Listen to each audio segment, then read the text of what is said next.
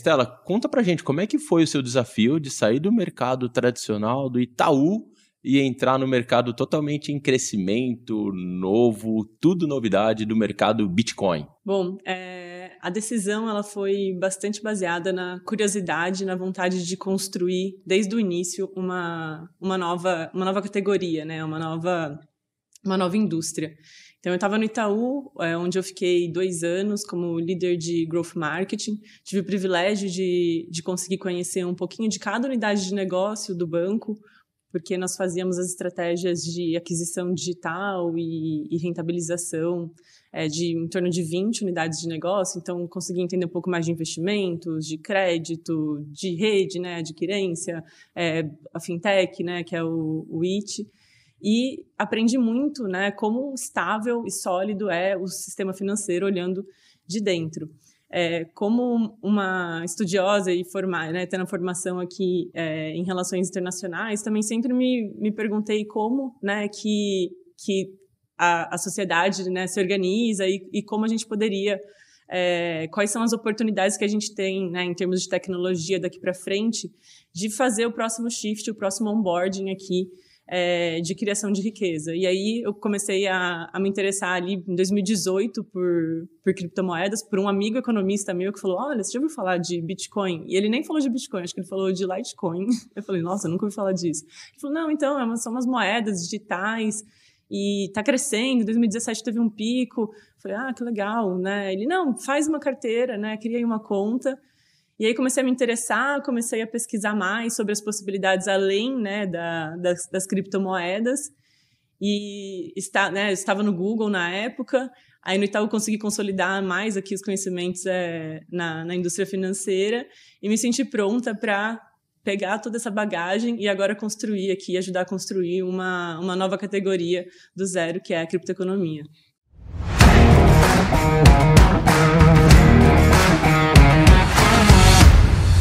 Ah, que bacana. Vamos bater, vamos conversar muito a respeito. Quem está conversando com a gente aqui é a Estela Ailes, ela é Growth Director do mercado Bitcoin. Ao meu lado, o Alex Leite. Beleza, Alex? E aí, beleza? Joia. Beleza. Vamos falar sobre Bitcoin hoje e o objetivo é fazer você Comprar. Comprar, comprar fazer uma carteira de cripto completa, galera. É isso. Né? Olha, você sabe que o Alex comprar alguma coisa, qualquer já coisa, é já é uma missão difícil. Sim, pessoal. Difícil. Ainda mais Bitcoin aqui, né, Alex? Bitcoin, é isso.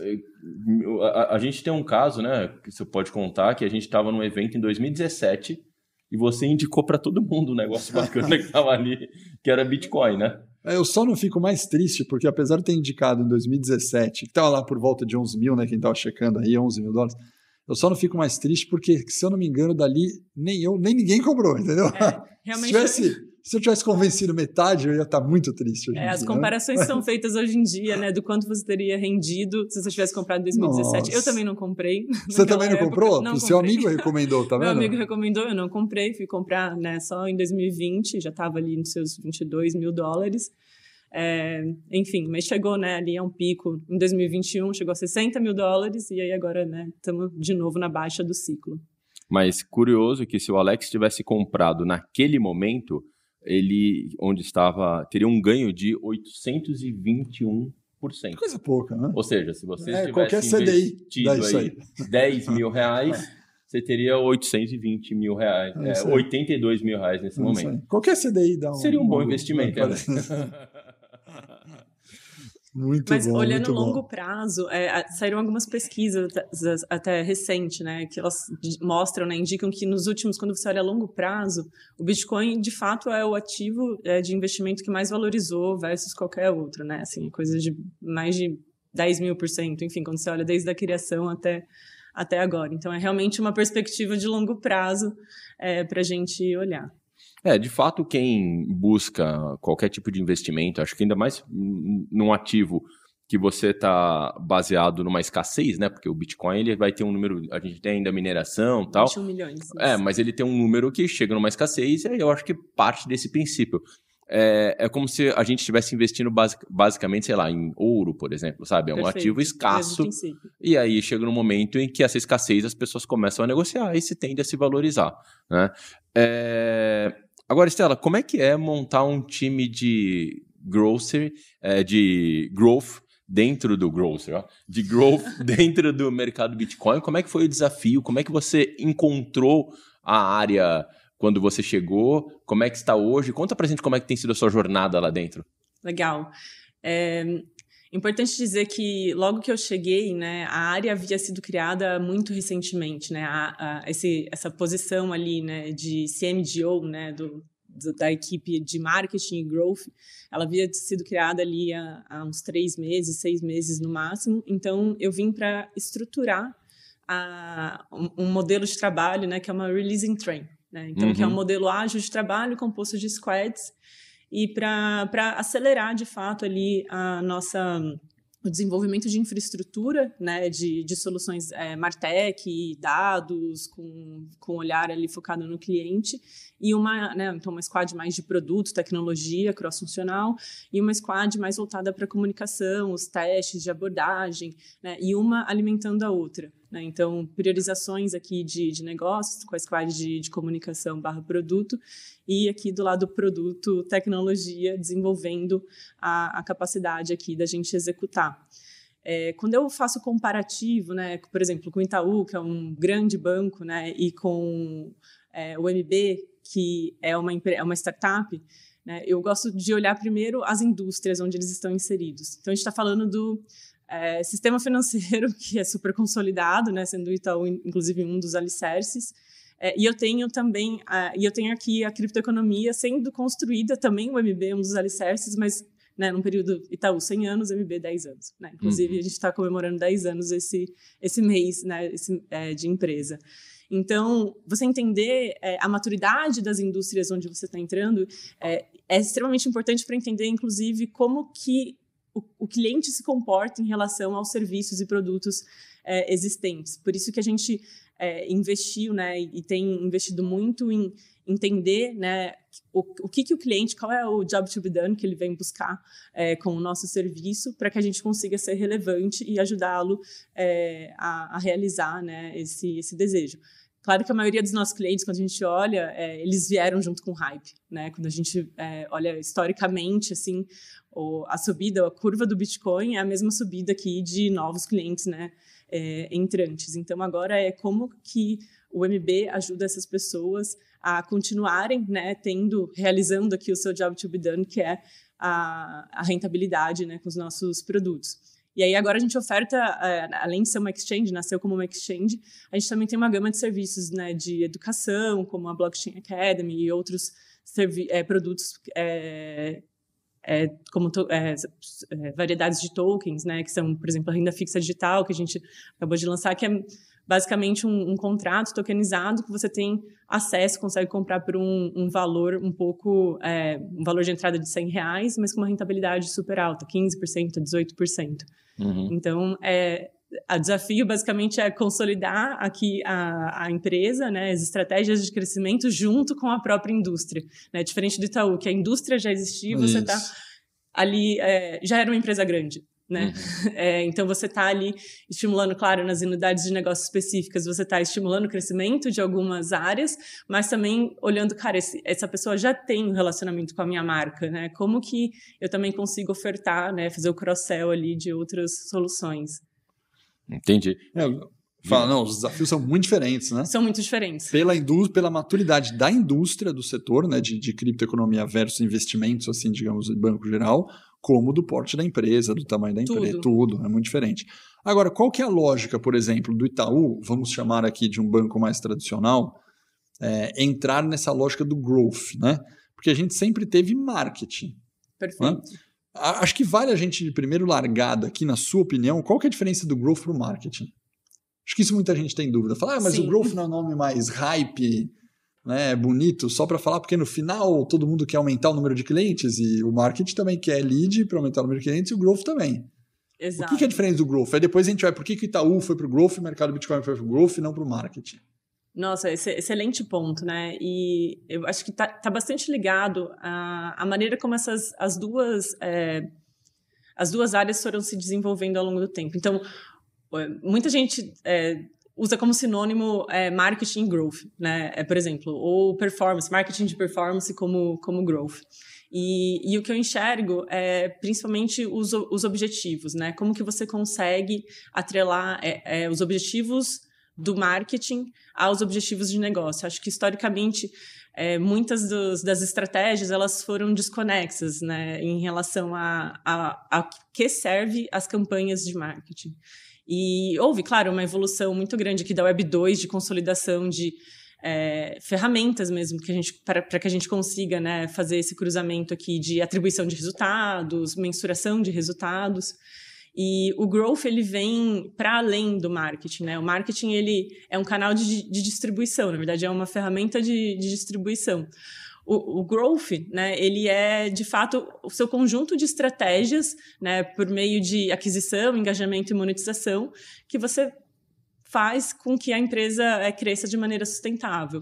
E para ela crescer de maneira sustentável, ela tem alguns processos, né, que desde 2013 ali, principalmente quando eu vou explicar mais sobre growth, eu gosto muito de usar da onde nasceu, né? Nasceu ali basicamente daquele boom, né, do Silicon Valley com as empresas ali Uber, é, Airbnb e outras startups começando a, a crescer né, exponencialmente com estratégias primordialmente de aquisição para a formação das suas plataformas é, e que depois foram começando a, a, a, monetizar e a rentabilizar em cima é, do engajamento dessas pessoas, né? E aí o que se evoluiu disso, né, que é o growth sustentável, é justamente como que, que você não, não, não, não desequilibra essas, essas, esses pilares né, do, do crescimento, porque você pode adquirir novos clientes, você pode manter seus clientes engajados e você pode monetizar melhor os seus clientes, né? E como que você mantém o equilíbrio disso?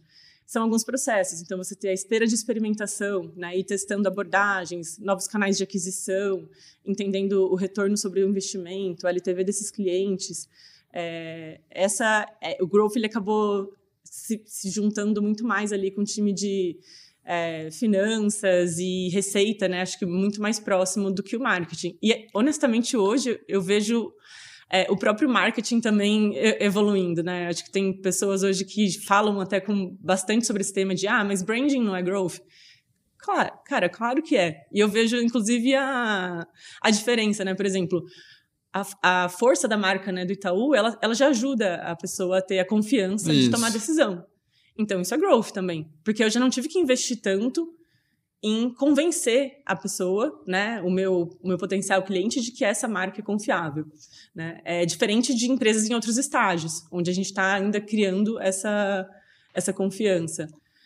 Mas o growth não tem a pegada de, não sei, eu tô uma pergunta de querer ser mais rápido, sabe? Daquela coisa de poxa, eu tenho que fazer é, 10 anos em um, tenho que crescer, sei lá, dobrar, triplicar, quadruplicar rapidamente, ou fazer um projeto, testar, ver se funciona e fazer um MVP mais rápido. Tem essa proposta ou não necessariamente? Tem, tem, totalmente. Quando a gente fala das metodologias, né? Então, uhum. o Growth, sim, ele traz também as metodologias é, ágeis, né? Que elas passam por tanto um modelo de trabalho cross-funcional, onde você consegue é, criar as hipóteses e executar as hipóteses, validá-las, né? E interar na sua estratégia. Então, sim, através de MVP, sim, através de é, grupo controle, grupo exposto, fazer testes rápidos.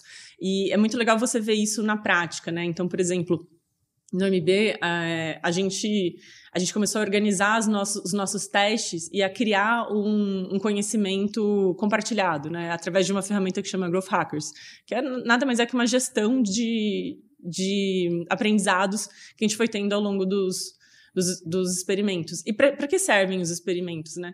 Eles servem para justamente criar mais resiliência para sua estratégia. Então, sim, eles precisam ser rápidos, né? É, mas sim, eles também precisam te dar, eles precisam ser conclusivos. É, a, a, estatística que a gente tem é de que 80% dos experimentos eles falham. Então, o que, que significa falhar?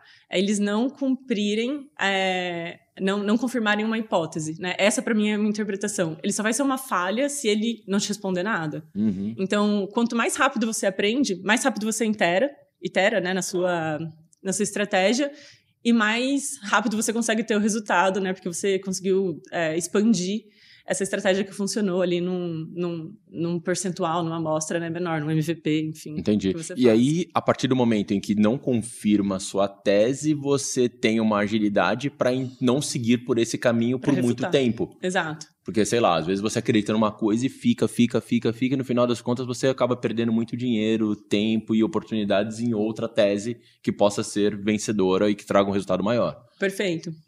Perfeito. E é por isso que muito do growth ele acabou nascendo no marketing. Porque o marketing daí, há muito tempo, você consegue mensurar, né? Através de Google Analytics, é, sei lá, ferramentas de CRM, você consegue mensurar mais rápido e ter uma resposta, né? Um lead, pelo menos um leading indicator ali mais rápido do que é, outros testes, sei lá, de produto ou de uma mudança em monetização que você vai ver ao longo né, de um ciclo, enfim. É, você consegue fazer testes de abordagem, né, de mensagem, de oferta, né, o call to action, o cor do botão, né, a disponibilidade ali, UX, né, enfim. É, acho que por isso que nasceu bastante dentro do marketing, mas quando a gente olha em termos de impacto no negócio, ele precisa ter, né, o growth ele precisa estar atrelado com as demais áreas, tecnologia, produto da empresa. O, você acha que vocês usam o OKR lá? Sim. Usam o OKR. Vocês têm uma área de marketing hoje no, no MB, além da área de growth? Temos. Tem uma área de marketing. Dá um exemplo, independente do número, se puder revelar, não tem problema nenhum, mas dá um exemplo de um OKR do growth e um OKR do marketing. Perfeito. É, um OKR do, do, growth, por exemplo, é a gente diversificar o portfólio dos nossos clientes. É, um OKR de marketing é, é fortalecer a marca. É, não, não, é tão assim direto, não fica tão o indicador ele ainda não é tão tão claro o que, a gente está fazendo, né? E aí é uma parceria growth marketing, né? Branding, enfim, é, de, do interesse de todos que a empresa cresça. É, a gente encontrou, né? Vai fazer um teste agora com um software é, de mensuração de branding. Então, justamente porque é muito difícil medir marca, especialmente no curto prazo. É, o impacto dela na, na, tomada de decisão né, de um cliente.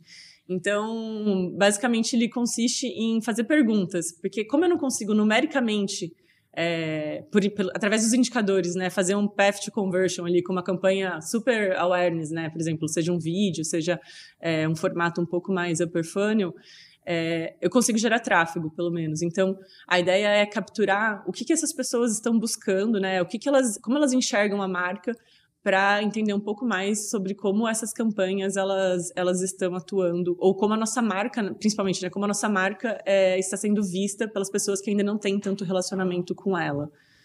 O mercado Bitcoin teve uma presença muito forte no mundo do futebol, né?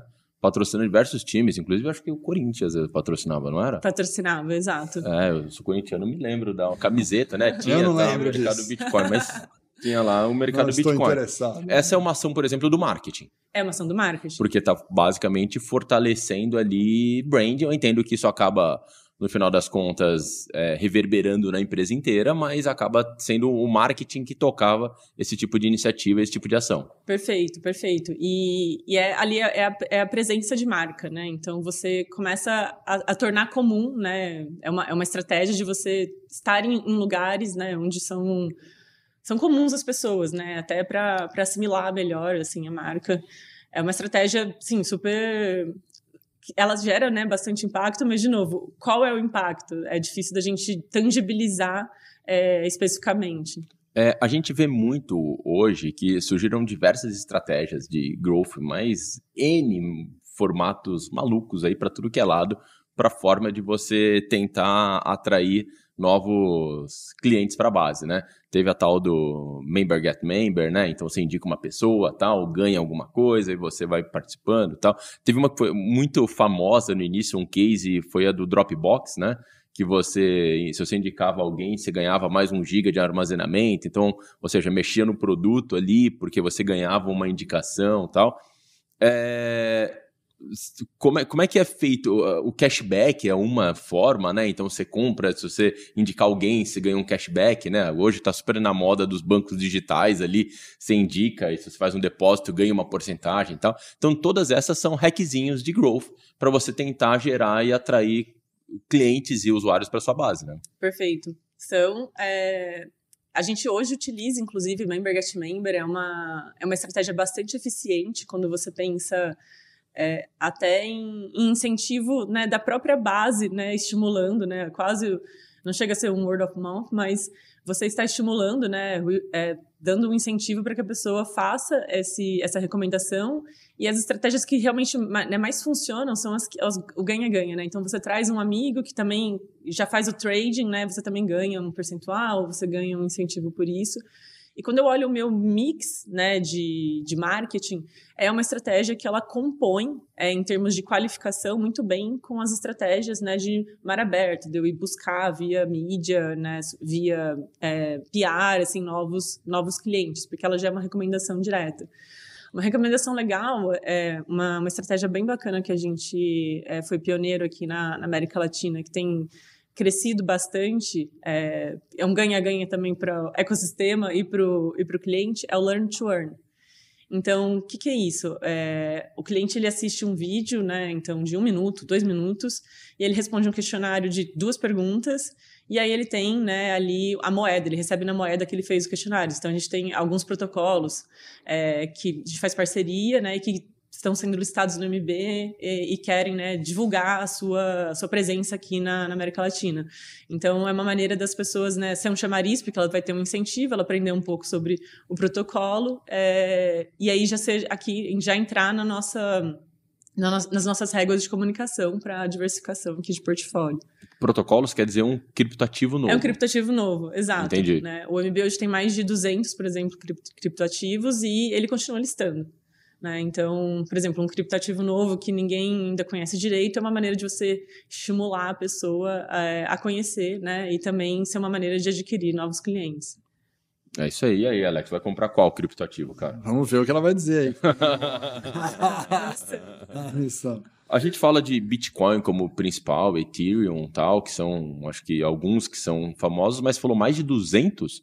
Então a gente tem um universo gigantesco de novas criptomoedas aí surgindo Nossa, a todo cara, momento. Eu arriscaria dizer que deve ter uma quantidade X surgindo por dia, né? Tem. Tem, tem existe, é, é, é. exato, assim, é, porque justamente por ser uma, uma tecnologia, né, as blockchains elas são descentralizadas, então o surgimento de protocolos, é, por exemplo, né, o Alex vai, vai criar o protocolo dele, ele faz um white paper, né, então lá nesse white paper tem todas as regras do, do protocolo. A Estela se interessou pô, eu quero participar desse protocolo. Então, eu começo a trabalhar também nesse protocolo e eu vou sendo remunerada pelo token desse protocolo. Quanto mais a gente faz esse protocolo é, crescer, mais ele rentabiliza, né? mais ele, ele começa a se valorizar.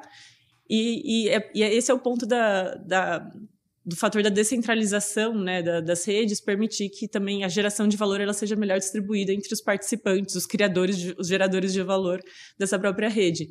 Então o protocolo ele tá, ele é divulgado para que para atrair novos né, desenvolvedores, criadores, enfim, pessoas que vão ajudar a crescer esse protocolo. Por isso que existem tantos ah. e é importante na hora de você decidir se você vai investir em um criptoativo A ou B, você dá uma lida no, no que o que, que, é né, o projeto desse, desse criptoativo. Quem, quem, o que é o que está por trás e tá... quem está por trás. Perfeito, né? perfeito. Porque você tem que investir de uma maneira diferente, né? Do que você costuma. Porque eu, eu brinco muito, uma das partes que para mim é, é mais complicada em criptoativo, né? E que acredito que você tenha que trabalhar no growth, é que muda a forma como você seleciona o investimento. Se, por exemplo, eu vou comprar ações, né? Eu e Henrique aqui a gente investe ações, é, se a gente for por uma linha, você tem a linha fundamentalista, você tem a linha de day trade, de ficar tradando, fazendo. Aí você tem análise fundamentalista, você tem análise gráfica e técnica, né? Que são coisas concorrentes aqui, né? Numa teoria, não falando no detalhe. Mas, pô, eu e o Henrique vamos mais fundamentalista, né? Então a gente vê se a empresa tem solidez, se a empresa tem estratégia. Quando a gente vai fazer o mesmo tipo, essa análise não bate na criptomoeda, né? É, você... Não dá para usar mesmo, né? Você fala, nossa, deixa eu ver o balanço, deixa eu ver o DRE dele, deixa eu ver o sócio, deixa eu ver quanto é, deixa eu ver a estratégia, que mercado, que produto ele vende. Quando você pega o portfólio, você fala, uh, não, não é o mesmo tipo de análise fundamentalista que eu faço num papel de uma ação que eu vou fazer numa cripto, né? Perfeito. É, a tomada de decisão ela não é a mesma. é, são outras variáveis que, que se envolvem numa análise de escolha do, do investimento. Né? Perfeito. Tanto que quando alguns protocolos, né, como o próprio Ether, eles acabam tendo atualizações né, nas suas layers, enfim, nas suas, na sua própria tecnologia, eles valorizam, né? Ou tem, porque tem mais gente agora, é, por exemplo, interessada e acreditando na solidez e no potencial, por exemplo, desse protocolo. Mas realmente não é a mesma, não é a, a mesma, mesma coisa. Análise. Tanto que eu vi um, um dado recente. É, para a gente ter uma ideia, né? É, a, a, própria tomada de decisão de investir, ela não é a mesma de uma tomada de, de investir em cripto, não é a mesma de, de ações, né? Tanto é. que a gente tem 17 milhões, mais ou menos, de investidores no Brasil, é, total, renda fixa, é, variável. São em torno de 4 milhões e meio na Bolsa e 6,2 milhões investidos em criptoativos. Isso declarados da Receita. Nossa, já é mais criptoativo do que em bolsa. Do que em bolsa. Do que em bolsa. Uau, não, não tinha ideia. E justamente porque, de novo, a tomada de decisão ela não é a mesma. Então, quando a gente até voltando no paralelo, né, trabalhando numa empresa de investimento, né, tradicional, tradicional e, no, Itaú, é. e na criptoeconomia, o meu caminho de contato com ações, né, ele é diferente do meu caminho de contato com criptos. O que a gente vê, por exemplo, é, são ah, muitas pessoas, né, inclusive jovens ou pessoas que gostam de games, entrando pela primeira vez em contato com, com criptoativos através de jogos, né?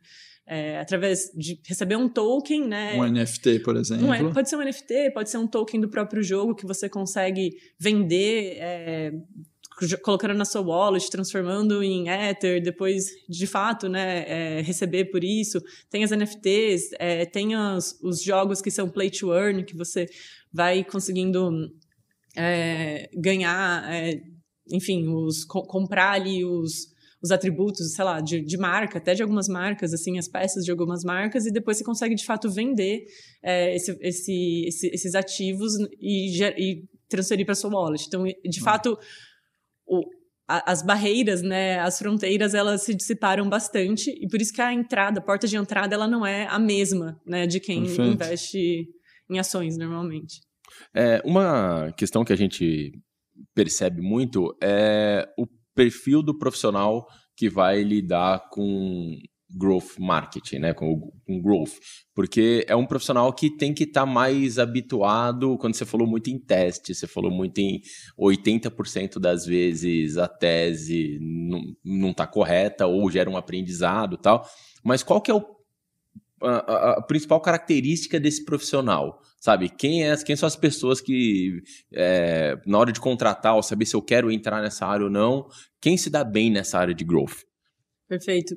As pessoas que naturalmente elas se dão bem são as pessoas com, com pensamento crítico e analítico. Analítico. Analítico, principalmente, porque é tudo, ou a maior parte, é sobre você olhar, interpretar um, um gráfico né, de aquisição, de engajamento, os indicadores que a gente determinou ali, a gente trabalha com OKRs na RT, né? Então você olhar um OKR, ver, cara, nossa meta era X, a gente está X menos 2, o que, que a gente já fez para impactar, né, para chegar aqui nesse X menos, menos 2, o que, que a gente já viu que não não estamos conseguindo escalar, já batemos a elasticidade desse canal, quais outros canais a gente consegue é, é, focar. Então, esse, essa visão analítica, ela, ela é realmente, para mim, é fundamental para você conseguir é, é, ter sucesso na, trabalhando com growth, porque é, as, as, tomadas de decisão, né, elas precisam ser em, em qual é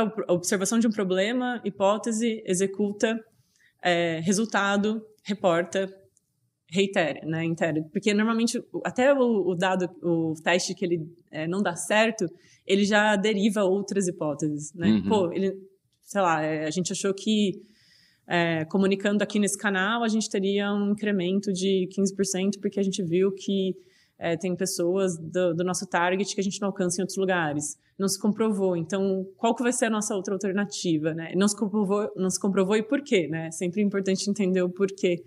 Então, o profissional, para mim, que tem esse, essa visão crítica e essa curiosidade em relação aos dados é o que se dá melhor é, em relação a, a, growth. Então, ele precisa, por exemplo, quando a gente fala de base de dados, saber manipular dados é algo crítico hoje na área. É, minimamente, né? Nem todo Entendi. mundo, eu mesma não, não manipulo, assim, banco de dados. É, eu tenho noção, né, do, enfim, de estrutura de dados, até por ter sempre trabalhado com dados, é, eu tenho noção, mas né, do, do, que eu quero, eu, principalmente eu sei o que eu quero, né, uhum. em termos de é, indicadores e objetivos. Porque tem que saber pedir, né? Porque não é pedir. é fácil, né? Porque Perfeito. a pessoa chega e fala, ah, tá bom, o que eu quero, e é difícil, né? É clássico, inclusive, é, exato. Então, as perguntas certas para quem não trabalha com dados diretamente, como é o meu caso, né? Eu não trabalho com dados diretamente, mas eu tenho uma equipe de insights que, que manipula dados, SQL, junta as bases no Lake. É, mas, mas aí só para deixar, acho, né, para deixar claro aqui se eu entendi bem.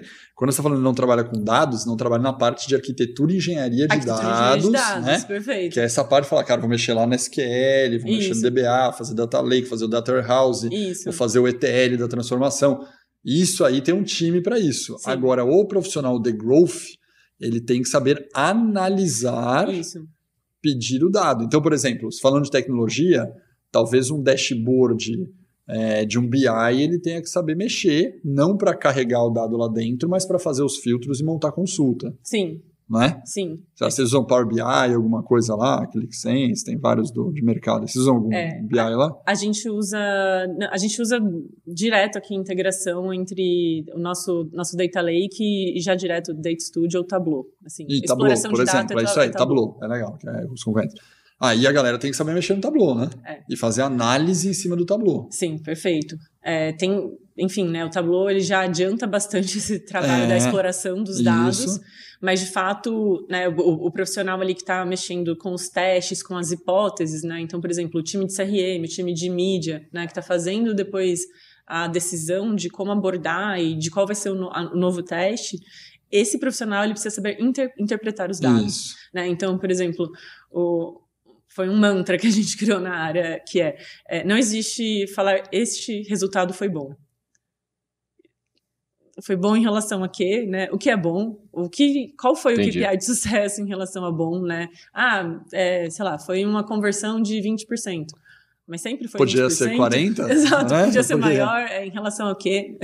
então, são, são, são modelos, né? Na verdade, são maneiras de pensar que você vai se condicionando conforme você vai trabalhando mais com isso, né? Então, como a gente tem diferentes senioridades também na equipe. Lógico. É, é uma escola, assim, para tudo. Tudo. eu, acredito, assim. E no, que... e no meio desse teste de hipótese, que a gente falou bastante teste de hipótese, isso tem uma metodologia estatística, por exemplo, em teste de hipótese, né? Tem. É, e vocês utilizam realmente o teste de hipótese, de pegar o alfa, de pegar o p, o número da variável, comprova hipótese ou não, né? Sim, sim. É, não é só um negócio de olhar do tipo, hum, achei é, isso aqui, cresceu 20, é isso. Não, você, você usa mesmo é tese de hipótese mesmo, estatisticamente sim, falando. Sim, sim, tem que ter validação estatística. Boa, né? boa. É, inclusive as ferramentas mesmo de testes, né? Então, a maior parte, ou quase todos, né? Quem, quem tem o, cresceu aqui trabalhando com mídia, cresceu com Google Ads, Facebook Ads ali, já com os experiments, né? Ali e já com as validações é, estatísticas, né, comprovações estatísticas ali nas próprias plataformas. As ferramentas de CRM também já começam a, a ter isso, né? A ferramenta que a gente usa atualmente, ela já dá ali se teve validação estatística ou não. E aí, automaticamente, se não tem, ele é inconclusivo. Né? Então, eu não tive um volume suficiente, isso. não consigo concluir. O N é nada. é baixo. Exato. Uhum. É, quando a gente fala hoje em marketing, tem um termo que tem sido muito difundido, que é o tal do cohort né? Que você é, explica para gente o que ele é e qual que é a diferença de segmentação do cliente para o cohort. Perfeito. É, o cohort ele é uma ele também é uma, acaba sendo uma segmentação, né? Mas principalmente quando a gente fala de análise de cohort, são as, as, as entradas, né? Principalmente as entradas safradas uhum. dos, dos clientes. Então, o que, que uma análise de cohort ela me diz, né? Ao longo do tempo, quando eu estou olhando a minha entrada, né? Aquisição de clientes mês a mês, e eu estou olhando o tempo, né? A taxa de engajamento deles ou a taxa de churn, eu consigo entender se a minha estratégia, por exemplo, de, aqui, de aquisição, ela está me trazendo clientes mais ou menos qualificados, mais ou menos propensos propensos ao churn ou a engajar mais é, com o meu, o meu produto. É, isso olhando somente o indicador, né? É, segmentação, ela é qualquer tipo de segmentação, né? Pelo menos a maneira como a gente trabalha uhum. é, hoje ali é, em, em, Growth. Eu posso segmentar por idade, por região de, é, demográfica, é, enfim, perfil de, de compra, né? Hoje, por exemplo, a gente tem segmentações, é, clusters ali de clientes. Então, eu tenho cliente desde o do varejo que entrou no hype e, está é, entendendo até o, de fato, o trader, né? Que está ali, você vê pela frequência de investimento, pelo é, ticket médio, né? De investimento, que, o que, que essa pessoa, o que, que ela busca, né? Ali dentro, o que que ela, qual que é, é o, o perfil dela. Uhum. É, mas é um, é um desafio, principalmente a gente olhar o cohort puramente, é, Estava discutindo exatamente essa semana, inclusive, com o head de, de, dados, porque a gente é muito, principalmente nesse mercado, né? No, no, no, mercado tradicional também, né? Quando você olha, sei lá, a taxa de juros, ela influencia muito no apetite, né? É, ao risco ali de você dar crédito ou não. Muito, então, assim, é. você, numa época, seis meses do ano, você tem, nossa, uma taxa, estamos vendendo cartão a rodo, né? Tinha essa essa época, assim, né, no, no Itaú, ou crédito, né? Estamos vendendo muito, é a, estrate... ah, é a estratégia que a gente fez. E às vezes, claro, tem a estratégia. Tem estratégia, mas, mas na verdade é a macroeconomia que está influenciando. Perfeito. É. Mesma coisa é, pro para a criptoeconomia, né? Então, estava conversando com um head de growth nossa, de uma empresa super pequenininha é, na, na Europa, ele estava me falando, nossa, Stella, às vezes eu acho que nada do que eu faça realmente importa, porque se o Bitcoin sobe, as pessoas compram, se o Bitcoin desce, principalmente varejo, né, é o efeito contrário. Se o Bitcoin so, sobe, as pessoas que vieram buscando ter rentabilidade, elas criam confiança de que vai subir infinito, é, e elas começam a comprar. E se o Bitcoin fica baixa, aí elas não compram no ticket é, baixo, né? Aí elas vendem. E aí os traders é o oposto. Né? Eles compram na baixa. É isso. Né? É, então, é, isso que eu ia falar. Pô, são... nós aqui, a gente fala, tá Exato, tá pois é. Tem fundamentos? Tem. Tá embaixo? Melhor. Exato. Mas não é assim que a maior parte das pessoas se comporta. Então, por isso que a gente tem essa, essa missão é, dentro do MB, que é também de ajudar as pessoas a se planejarem né, melhor em relação a terem rentabilidade com esse tipo de investimento. Boa. Até e porque eu... você foge do efeito manada, né? Normalmente a, ten... a sua tendência é quando o mercado está em, é em alta, você acha que vai ganhar, vai ganhar muito mais. Então você faz o efeito contrário, né? É. É, em termos, vamos falar mais de tecnologia sobre a área de growth. É, já tem alguns usos de inteligência artificial né, é, para growth, certo? É, um, por exemplo, que seria um, um pequeno uso mais simples, você falou de clusterização, né? É, já tem áreas que pegam o próprio algoritmo de clusterização K-means, né, que é um tipo de algoritmo de clusterização, que ao invés de você clusterizar, ah, é por idade, ah, é por região, ah, é por perfil de rendimento, né? Uhum. Não, você já roda a tua base de dados inteira, roda o algoritmo de K-means lá, e ele clusteriza e você dá nomes ali pelo que você achou. É, esse é um exemplo, mas vocês já estão usando alguma coisa de inteligência artificial é, para algum teste, sofisticação dos dados lá? Perfeito. Sim, é... E esse tipo, esse é o tipo de clusterização mais eficiente, né? Isso. Porque ele não é o dado declarado. Declarado, é isso aí. Ele é de fato o comportamento da o pessoa é hoje. Ele também não é o comportamento da pessoa há dois anos atrás. É, é hoje. É né? hoje. Então, sim, inclusive a gente começou agora um teste de abordagem com. A gente fez uma matriz RFV, né? De recência, frequência e volume com base né, no, no, modelo de propensão criado ali pelo, pelo time. Né? É mais machine learning, não é tanto Beleza. inteligência artificial assim, é, importada. É, mas justamente para conseguir abordar de uma maneira mais específica é, clientes que estão ali né, em alto volume, alta frequência. Esse cara ele está buscando oportunidades, né? Já pessoas que estão em risco, né, que estão com uma frequência um pouco mais baixa, um volume um pouco mais baixo, é, a gente acaba olhando com um pouco mais de, de, cuidado, assim, entendendo o que, que essa pessoa já fez né, no passado, o que, que seria uma abordagem para ela é, conseguir, né, sei lá, é, se engajar agora, né, nesse, nesse momento que não estava tá, mais lateralizado, por exemplo, o, o valor do, do Bitcoin. O que a gente tem usado inteligência artificial bastante no marketing. Então, desde, de, às vezes, é, é, áudio né, para vídeos, até criação de alguns roteiros e aí lapidando, é, imagens a gente tem utilizado também bastante, a gente tem testado. Assim, ah, na IA generativa. É, generativa. Tipo um Mid Journey, por exemplo, isso, falando. Isso, isso, isso, Tipo um chat GPT, você vai fazer Perfeito. um texto lá, vamos usar o chat GPT e outros, outros IA generativas para gerar o texto que vai comunicar lá. É, perfeito. Aí você gera uma imagem Mid Journey e põe a mídia lá, né? Perfeito, perfeito. É, isso, isso traz, né? É, uma agilidade gigantesca, né? Sim, muito É, mais a, a gente não vai entrar aqui na, na lógica que muitos vão entrar e falar, nossa, mas eu estou tirando né, o, a vaga do designer, estou tirando a Não. vaga do jornalista, né? Não precisamos nem entrar nessa polêmica, mas o fato é que a velocidade para um growth de você criar a imagem é, é muito. E criar o texto é muito mais rápido do que um ser humano criando, né? Perfeito. É muito mais Você rápido. tá e para growth, se você tem que gerar velocidade teste, velocidade teste, o uso dessas tecnologias de IA generativa me parece um caminho incrível, né? Me parece um caminho meio sem volta, né? Total. É, vai ficar para trás, não tem jeito. Você É. vai ficar para trás por causa de, de tempo que você vai levar. De velocidade, eficiência, produtividade. É para um mercado que reage tão rápido, que reage desde uma decisão da SEC nos Estados Unidos até um tweet do Elon Musk, entendeu? Você tem que estar atento e você tem que conseguir reagir rápido, porque isso conta, né? Isso conta na confiança do- dos clientes em relação a como você se posiciona ou como você é, pontua essa, esse fato novo. É, e esse é um tema que, para mim, ele, ele é bem é, emblemático, né? Esse tema do agora que está em voga, né? Do IA, eh, AI e Machine Learning, porque trabalhando no Google, obrigada. É, trabalhando no Google, a gente está falando de machine learning, uso de AI para soluções, sei lá, desde que eu estava lá, desde que eu entrei, desde 2014, pelo É. menos, desde 2013. E eu lembro de ter essa conversa com as agências, assim, quando a gente lançou as estratégias de lance automatizadas. Nossa, mas agora eu não vou ter mais que ter um analista de mídia, né, que vai mudar o CPC na mão. Não, na verdade, o, o analista de mídia vai conseguir interpretar mais os dados e estruturar estratégias melhores, né? Deixa a máquina fazer o que ela consegue fazer, até melhor que a gente, porque o analista, nenhuma pessoa consegue ter ler todos os sinais de um Isso. comportamento É, digital não como a máquina consegue.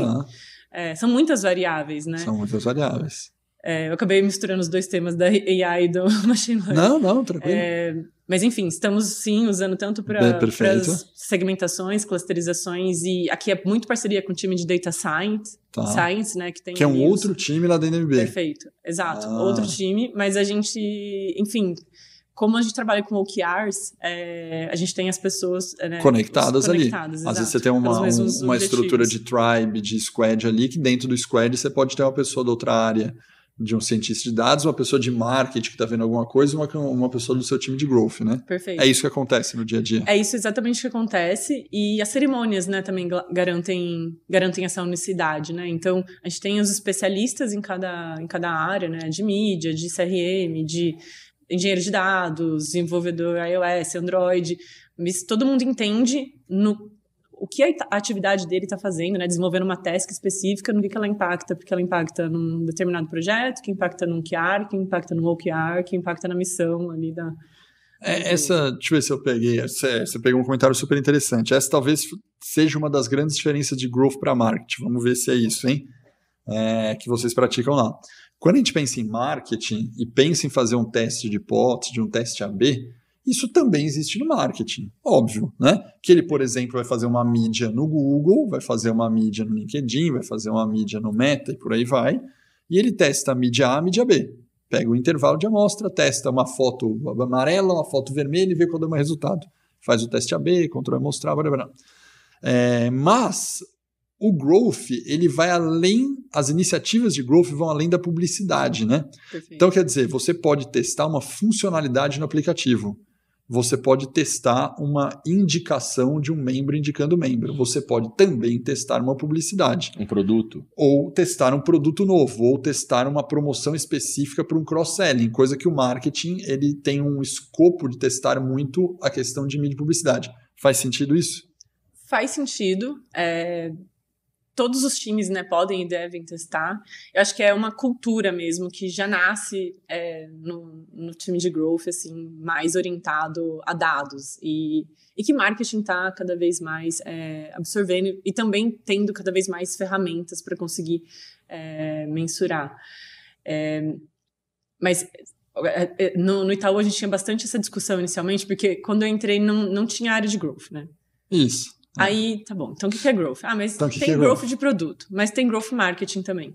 É, Fato, verdade. fato. É, a gente, ali no Itaú, por exemplo, o- a área que eu liderava era growth marketing. Então, a gente conseguia mexer nas, nas alavancas, Nas, nas mídias. Nas de comunicação, comunicação. mas a- inclusive também a. Porque qual que é o, o papel do growth marketing? Ele é tirar, através de comunicação, a fricção de um produto. É facilitar a sua tomada de decisão. Então, você começou a preencher um cadastro e você não terminou. Remarketing. Com diferentes ofertas, diferentes apelos. Testa, testa isso. Né? É, o próprio, a própria comunicação dentro do, do, do aplicativo, né? A gente acabou de. Isso é, é growth, porque foi uma implementação de produto com insights de comunicação, mas basicamente o que a gente entendeu? A maior parte, né, uma boa parte dos nossos clientes que faziam onboarding, é, ou seja, abria uma conta, eles não sabiam o que fazer. Abriu uma conta. E agora, o que, que eu faço, né? Apesar de a gente mandar e-mail, da gente não sabia o que fazer, mas como que eu deposito? Será que vai cair nessa conta mesmo, né? Então tem aquele, então a gente é, fez um uma jornada educacional que a gente chama. Então fica agora um, um bannerzinho ali em cima é, na hora que a pessoa é, faz o login, né? Seja na web ou app, fala, olha, faça seu primeiro depósito assim, né? O que, que a gente, olha o impacto disso. A gente reduziu em seis vezes o time para o primeiro depósito. Cara, é muita coisa, uhum. né? Porque você está acelerando uma, uma decisão que ela é fundamental para que ela consiga é, de fato ter o aha moment ali do nosso produto. E de fato é, ser um cliente. De, de fato, de fato ser, um cliente com LTV bom. Né? Perfeito, porque Hã? um cadastro é. somente, é, realmente. É, nem ele está tirando nenhum né, é. proveito e, e, também nem a gente está conseguindo é, ajudá-lo. Então, é o tipo de iniciativa que é, é hoje aqui olhando a área de growth da maneira como ela está no MB, eu, eu consigo é, e é, como que eu posso dizer estruturar melhor assim como que a gente é, torna mais rápido ou tira mais é, você consegue você de, consegue permear de, de iniciativas de... digamos assim projetos alterações e testes em toda a empresa então, exato no, e o marketing no fluxo inteiro no ciclo é, inteiro e no ciclo inteiro na jornada exato. do cara né? perfeito né? é, é, curioso porque eu não sei se eu, se eu mesmo estou enviesado aqui não pelo growth, mas pelo marketing. Mas quando eu estudava marketing, cara, década de 80, 90, qual que era o clássico do marketing? Philip Kotler, Bíblia de Marketing e 4Ps, né? Uhum. Certo? Você tinha os 4Ps. E aí hoje a galera já desce o pau no 4Ps, que não é... Cara, 4P, preço, produto, praça e promoção. Mas paré, na minha cabeça, não sei se estou enviesado, parece que as coisas evoluíram, que o marketing para mim hoje, quando você fala no departamento de marketing, uma empresa estruturada, você tem a divisão clássica, chamando clássica já hoje, de marketing de performance versus marketing de branding, né? O pessoal que faz institucional branding versus o cara que faz performance mídia. E eu não vejo mais é, marketing sendo o cara é, do produto, né? Já tem outras áreas dentro da empresa que é uma área de produto. Já tem, tem outras. Isso tem marketing de produto. Já tem outras áreas dentro da empresa que cuidam de price. Numa empresa grande, por exemplo, como a gente acabou de fazer o evento né, recentemente, a gente tem uma área de pricing, tem empresa hoje que tem área de pricing, né? Então o cara tem uma área de pricing, o cara tem uma área de produto, seja como chama, o cara tem uma área de marketing, que o marketing faz branding ou performance, né? Por isso que nessa minha lógica aqui, não estou excluindo o cara do marketing de falar, não, o cara não cuida de produto. Mas hoje, tradicionalmente, o cara cuida de performance brand e o growth pode pegar qualquer área, né? O growth pode pegar qualquer Pode área. pegar qualquer área, porque se você tiver que mexer no aplicativo, você vai mexer. Se você tiver que esperar na jornada do onboarding, você vai mexer. Se você tiver que usar o CX de mexer na experiência do cara junto com a área de customer, você vai mexer. Porque para você o que interessa é a jornada completa e não apenas a aquisição de novos. É isso, né? É, perfeito. E não apenas a aquisição de novos leads para a empresa. Ex exatamente. E, e, a maneira como as equipes de growth vão se estruturar, elas dependem muito da maturidade das empresas e das unidades de negócio. É, no Itaú tinha PNL para tudo, para cada unidade de negócio. No MB, não. É isso. Então, o growth é uma área central que irradia a, a estratégia né, é, e as informações para as demais áreas. No Itaú era diferente. Porque aí você tinha um growth de marketing, Perfeito. um growth de produto. E, né? e, o, e, por exemplo, o growth marketing estava alocado nas comunidades de produto. Então, é, a lógica é diferente. A lógica é diferente. Porque é, lá o, o, growth ficou dentro e não como uma área que pega o Perfeito. geral. Aí é, muda a estrutura. Muita, muitas pessoas também se questionam: ah, deve existir uma área de growth ou todas as áreas têm que fazer growth? É isso. É, que, é, que é o mesmo legítimo. dilema da inovação. Perfeito. Oh, preciso de uma área de inovação ou toda área tem que fazer inovação? Perfeito. Aí fica naquela: não, vamos criar uma área de inovação aqui dentro.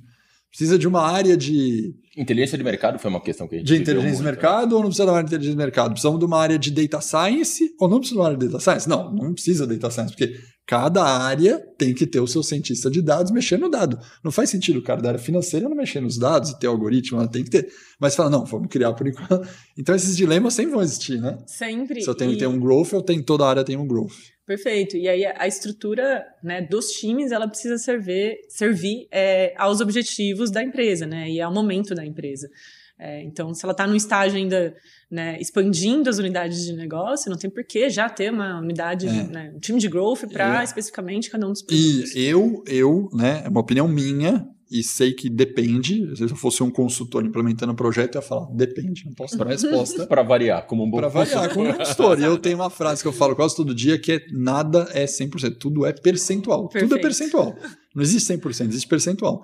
Mas eu acredito que uma boa parte do percentual, na minha experiência, é que existe uma curva de maturidade né, na minha cabeça. Assim. Percentualmente, a maioria se resume a isso. Então, você não tem nada de ciência de dados na sua empresa. É melhor, percentualmente falando, numa maioria, você criar uma área de data science, estruturar um processo, criar maturidade. Quando chegar na maturidade, talvez você possa espalhar essa área para todas as outras áreas. Né? Perfeito. Né? Você pega uma área de projetos, famoso PMO, mesma coisa. Você não tem uma zona de projeto aqui dentro. Cara cria uma área de PMO, controla, todo mundo adquire uma cultura de projeto. A partir então, você pode matar o PMO e o PMO está distribuído em todo lugar. Acredito que o growth precisa desse impacto, né? De falar, cara, não tem nada, é difícil você conseguir criar a cabeça do growth com teste, teste de hipótese, tudo na cabeça. É melhor criar uma área de growth, pegar a maturidade, quem sabe no futuro você distribui essa área em todas as áreas, né? Perfeito. E aí você começa a ver, né, os times de produto também já fazendo, né, alguns testes independentes, enfim, criando hipóteses e, e desenvolvendo, né, nesse, nesse mesmo caminho. É, de, de fato, vai depender muito da maturidade, é, do, do, maturidade. do negócio. É, e pode ser que as metodologias, né, eu, penso muito ali, o que, que, foi esse, essa aventura ali de, de growth marketing dentro do Itaú cross as unidades de negócio, né? Então, foi realmente uma empreitada e, e em, em, unidades de negócio em momentos de maturidade digital muito diferentes, né? Então, se for ver, o Itaú é, acho que é, tem um terço, acho que dos cartões, era esse o dado que eu tinha até um ano e um pouquinho atrás, é líder de mercado em cartões, né? Tem acho que um terço do, do mercado. É, a maturidade digital de venda de cartões era gigante, porque se você for pensar, é que eu falo digital, mas é porque o business era uhum. local, era venda na agência, né? É o, o channel mesmo, assim, o, o, o gerente, né, vendendo. É, enfim, é, é, uma mudança, né? Acelerou muito nos últimos 4, 5 anos, a ponto de é, 60%, 80% de algumas, algumas unidades de negócio, né, terem suas vendas digitais, né? Então, é, é uma transformação muito grande. E ali a gente, é, um, um, dos desafios da área acabava sendo como criar essa, esse mindset né, de growth em todas as áreas. E aí você pode usar alguns frameworks, né, algumas metodologias. Lá o que funcionou muito foi trazer um, um framework de maturidade digital que BT, é, BCG e Google fizeram, quando eu estava no Google a gente usava bastante né, com, com os clientes, que era basicamente um frame que você é, consegue avaliar através de algumas, alguns pilares, tipo é, sua capacidade de segmentação, atribuição, geração de resultados, é, em que nível que a empresa está, né? Nascente, emergente, maduro e expert, né? Sei lá, por exemplo. E aí você consegue comparar com o mercado, né? Porque como é um framework Perfeito. o mesmo, uhum. o que a gente fez no Itaú? A gente criou, pegou esse framework e adaptou para as unidades de negócio. E a gente tornou gerenciável esse essa maturidade digital, porque Pensei que os desafios eram outros, né? É, então, a gente tinha, por exemplo, uma unidade de cartões, sei lá, abertura de conta super é, desenvolvida, IT, e outras unidades começando, né? Crédito, rede. Então, você vai criando parâmetros e, de fato, uma inteligência dentro da empresa que vai ser só dela, né? Você usa frameworks é, externos, né? E, e as, o time de, de growth é um time que está aí para trazer isso mas você cria ali um modelo de operação que acaba sendo depois específico dessa própria empresa, né? Fica inerente à sua própria maturidade é, como negócio. No MB já é diferente, porque a gente está começando, né? A maturidade digital é da empresa como, é. como um todo. Então, é. acho que são alguns exemplos assim para comparar em momentos diferentes. A gente fez um post sobre uma matriz de maturidade digital desenvolvida pela Cap, Capgemini e o MIT e ele funciona mapeando basicamente a intensidade da digital e a intensidade da transformação. Aí ele cria em quatro clusters cada um e você identifica qual que é aquela capacidade dentro tal. do que a gente fez. Foi bem bacana. E aí sai com um plano assim de ação para você conseguir mover do, Exato, de um para outro. De um para o outro. E foi interessante que esse post que a gente postou sobre é, é, maturidade digital, ele trouxe um índice altíssimo de pessoas que salvaram, sabe? Aquele save lá. Um monte de gente acabou salvando, porque você vê que acho que de alguma forma eles vão. Foi um dos posts nossos com o maior número de salvamentos lá.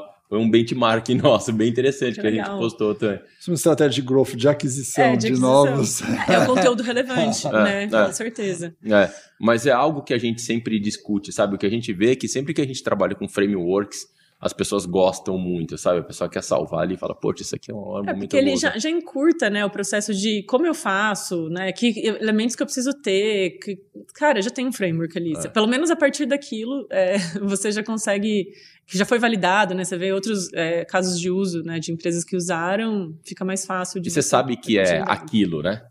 Você já sabe que é, é só ser consistente, é só seguir é. ali que de alguma forma... E aí forma... que morrem os projetos, é. né? E as é. iniciativas, normalmente. É a consistência de seguir o plano. Porque em algum momento você questiona o framework.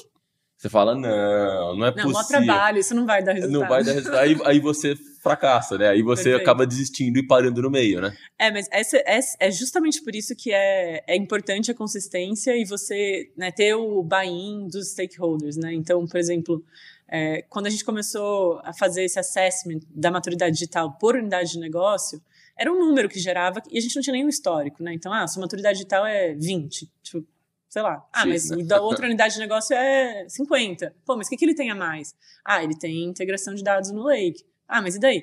Ah, e daí que eu consigo agora mostrar qual que é o retorno sobre o investimento de mídia. Hum, eu não consigo, né? Aqui, não, não consigo. Então, é, é assim que você vai despertando a curiosidade, assim, numa uhum. competição positiva e saudável é, é, ali dentro, né? E você consegue mover, de fato, o business é, como um todo. Isso é só um modelo, né? É interessante. Mas é, é, é, outra coisa que a gente percebeu muito quando fazendo testes também, quando a gente coloca dos frameworks, é o tipo de linguagem.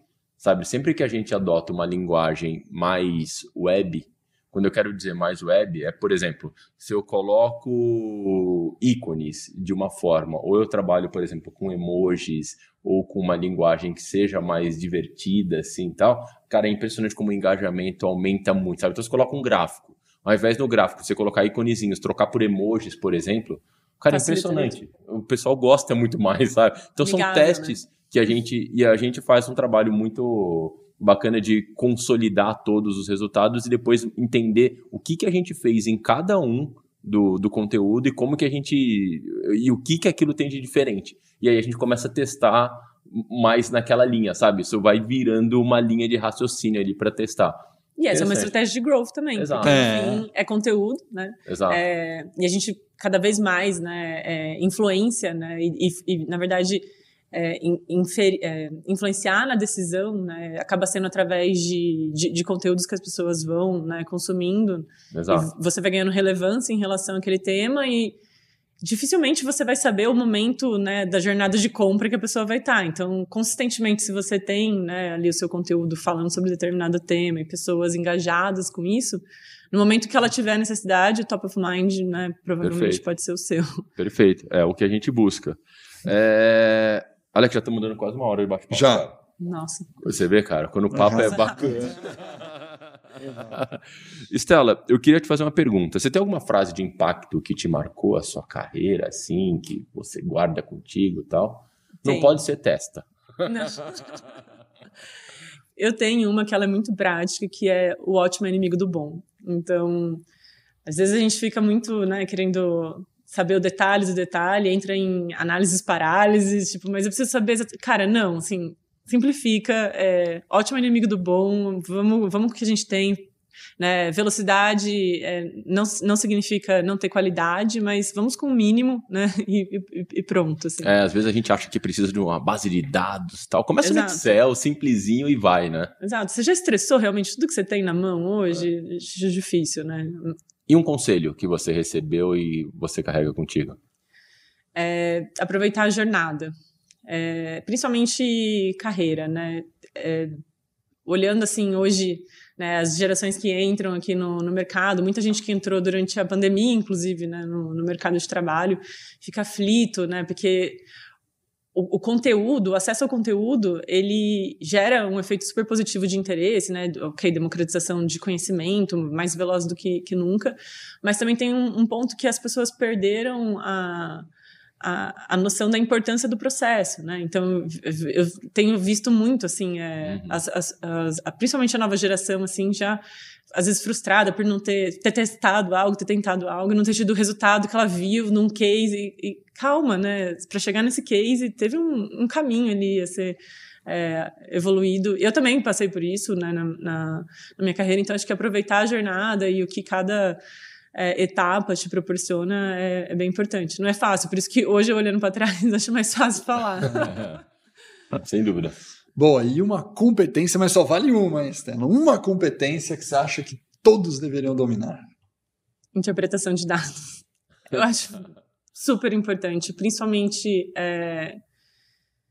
Enfim, para trabalhar com growth é essencial, mas você conseguir minimamente é, interpretar o que, que um gráfico diz, é, enfim, ou o que uma comparação de do, duas taxas estão te dizendo para você tomar decisões assim melhor informadas, é, seja para investimento, seja é, para comparar, enfim, é, mercado, preço mesmo, acho que é extremamente importante. Eu acho que se você está numa empresa e não tem noção de como a, os dados estão estruturados, como é que você consegue é, ou o que você consegue perguntar, ou como a informação está ali, sabe, minimamente organizada, você fica muito limitado. Exato. Se você não dimensiona, você Exato. dificilmente vai conseguir o buy-in para algo, né? Então, ah, eu, eu você vai sempre depender de um é, enfim, de um achismo ou de uma concordância de opinião, ao invés de, de fato, ser a pessoa que vai mostrar uma oportunidade, sabe? Quando você uhum. consegue interpretar os dados, é, e, e, assim, hoje todas as empresas têm muitos dados, você consegue encontrar, né, por você mesmo, você consegue ter mais autonomia é, de propor, e, e, acho que isso é um grande acelerador é, de carreira, assim, quando eu olho é, com as equipes que eu trabalhei. Mas tem, eu, eu, vejo muita gente com limitação, muitas vezes, de quando fala que vai aprender da. Não, não, não, não sou de tecnologia, não é da minha Exato, área, eu sabe? também não sou. não, eu Você tá falando com que... dois que são, é, tá? Dois eu fui para dois que eram programadores, aqui da gente acaba. Mas é, é impressionante como você vê muita gente que fala: não, não, não, não é muito, sabe? Parece que se assusta quando vê aquilo ali, é, né? Até porque é, a gente também tá numa vibe, né? Numa hype agora de falar sobre dados, dados, dados, big data, algoritmo, né? só que a gente esquece que essa interpretação de dados envolve dados qualitativos Perfeito. mais quantitativos, né? Perfeito. né? Então tem gente que está nessa vibe de falar, meu, tec... não, tecnologia não, tecnologia com algoritmo, com estatística é uma parte. Uhum. A outra é qualitativo. Né? E o qualitativo às vezes ajuda mais do que o quantitativo. Que é a interpretação. Que é a interpretação e coleta mesmo, né? Sim. As pessoas falam, não, mas você já coletou os qualitativos, você foi, para você conseguir formar é, essa questão de dados, né? É, eu tenho é, mudado muito para mim, né, nos últimos cinco anos de, de postura. Eu palestro bastante, né? E já faz mais de cinco anos que eu palestro sobre uma trend chamada Data Driven Decisions, né? É, decisão baseada em dados, decisão baseada. E cada vez aumenta mais, né? Porque cada vez que você tem mais dado, mais algoritmo, mais coisa, toma uma decisão baseada em dados com a interpretação. É, hoje eu tenho uma postura que eu não tinha é, como diretor. Hoje eu tenho uma postura de tranquilamente responder qualquer um da minha equipe, né, ou qualquer entre nós diretores aqui. Ah, mas o que você acha de fazer isso? Não tenho dados para te responder. Eu tinha vergonha disso antes. Perfeito. Sabe, eu tinha um negócio que falava, não, ah, faz isso aqui, isso aqui. Ou uma, uma, parte era vergonha da minha cabeça, e a outra parte era, nossa, eu preciso resolver rápido isso, porque vai ficar parado. Então, essas duas coisas né, na minha cabeça faziam com que eu respondesse no corredor alguma coisa, ou numa reunião falasse, não, vamos por esse caminho. Hoje eu tenho uma maturidade maior. Hoje, tranquilamente, no meio da reunião, a gente precisa fazer tal. Não tenho dados para tomar decisão, o cenário não é, eu não interpretei o dado, eu não coletei, prefiro não responder. Ah, mas agora, ou você estuda e me traz o dado, ou você me dá um tempo, eu estudo e volto, mas eu não vou te dar opinião. Mas foi uma maturidade que eu adquiri de tanto eu falar para os outros, eu adquiri a maturidade de não fazer. É, exato.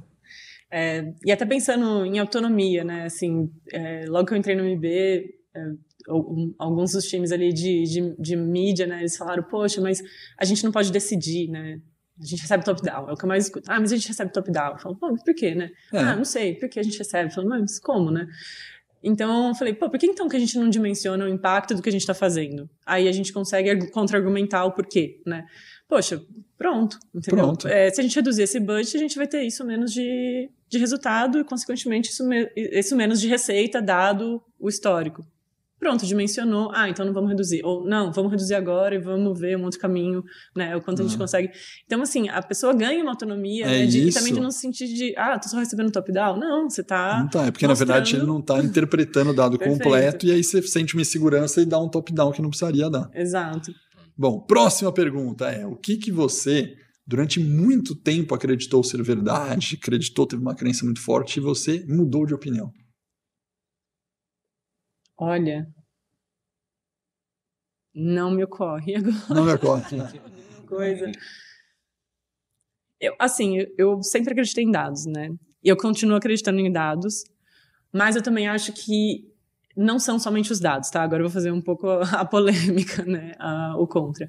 Acho que os dados, eles é, não podem limitar também a, a tomada de decisão de algumas estratégias, né? Algumas iniciativas que a gente não consegue é, ainda mensurar totalmente, diretamente. Tá? É, eu falo isso como uma profissional que ficou, né, construiu a carreira toda em growth marketing, que é performance, né? Então, é, CPA, taxa de, de conversão, retorno sobre o investimento de anúncio.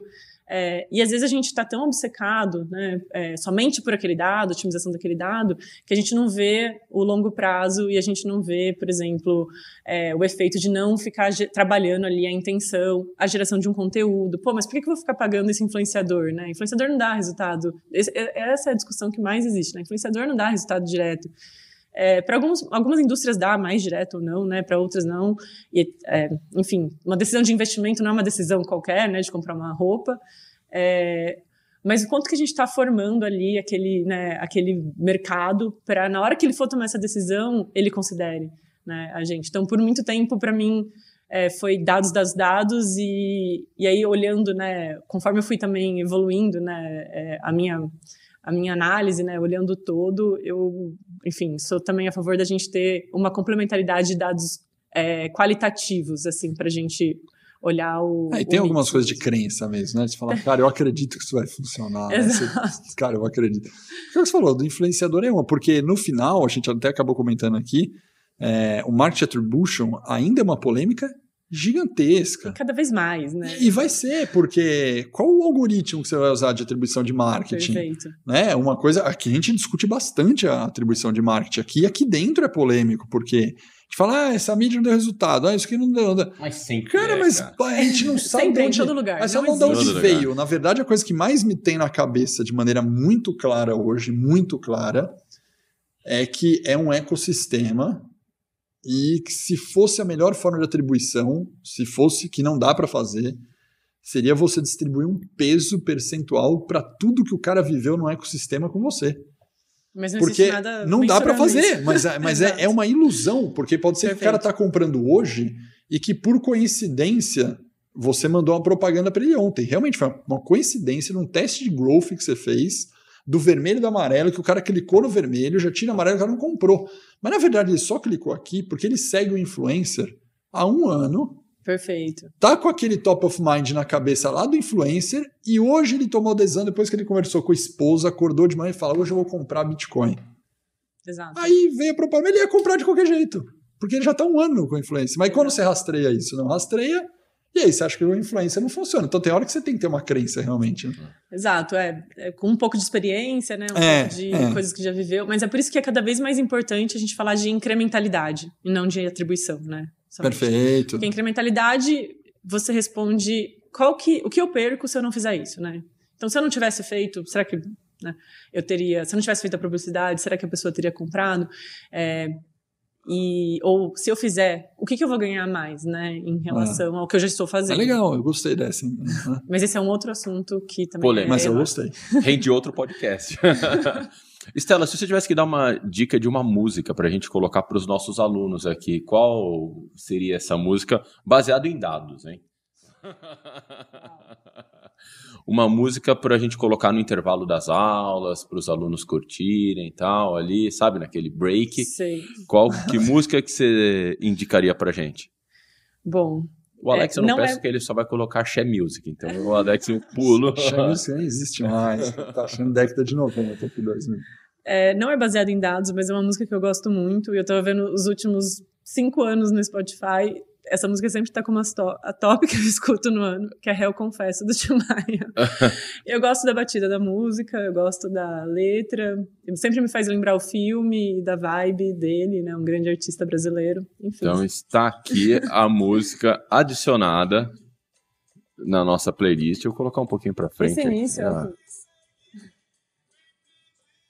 Vou adicionar aqui, tá colocado. Estela, quem quiser continuar esse bate-papo contigo, bater um papo com você sobre é, o trabalho lá do mercado Bitcoin ou sobre growth e tal, vai encontrar onde? pode me encontrar, respondo muito bem é, LinkedIn, Stella Aires, é, com Tá, Y. ele está lá. É, Instagram colocar o- também. o link aqui embaixo na descrição. Quem quiser, bate um papo com a Estela lá, que vai ser bacana, cara. Foi bastante, a cabeça faz assim, né? É isso aí. Cheio de ideias agora aqui pra gente colocar em prática. Estela, obrigado pelo bate-papo. Um prazer, pessoal. Obrigada. Prazer, Muito foi obrigado. todo nosso. Obrigado pelo bate-papo. Galera que acompanha a gente lá, Alex, o que, que tem que fazer? Tem que, obviamente, compartilhar, né? Compartilhar. Faz um teste AB, faz um get member, gera member. Então ele compartilha os insights para outros conteúdos. Aí. Pega algum, metade dos seus amigos você compartilha, metade Isso. dos amigos você não compartilha. Você vai ver Isso. que os amigos que compartilhou você vai. Vão gostar mais de você do que as outras pessoas. É isso. Valeu, galera. Forte abraço e até a próxima.